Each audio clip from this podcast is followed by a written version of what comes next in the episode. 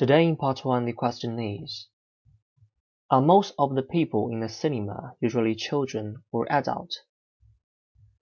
Well, it really depends on the kinds of movies the people choose to watch.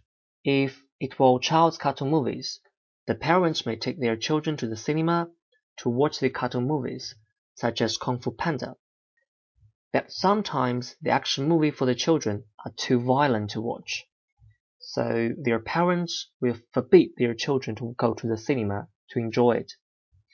And as we all know that, the adults are the major consumers of the cinemas. So in order to satisfy the main consumers, the managers are prefer to introduce action movies or science fiction movies such as Transformers, Spider-Man, which can stimulate their passion to go to the cinema.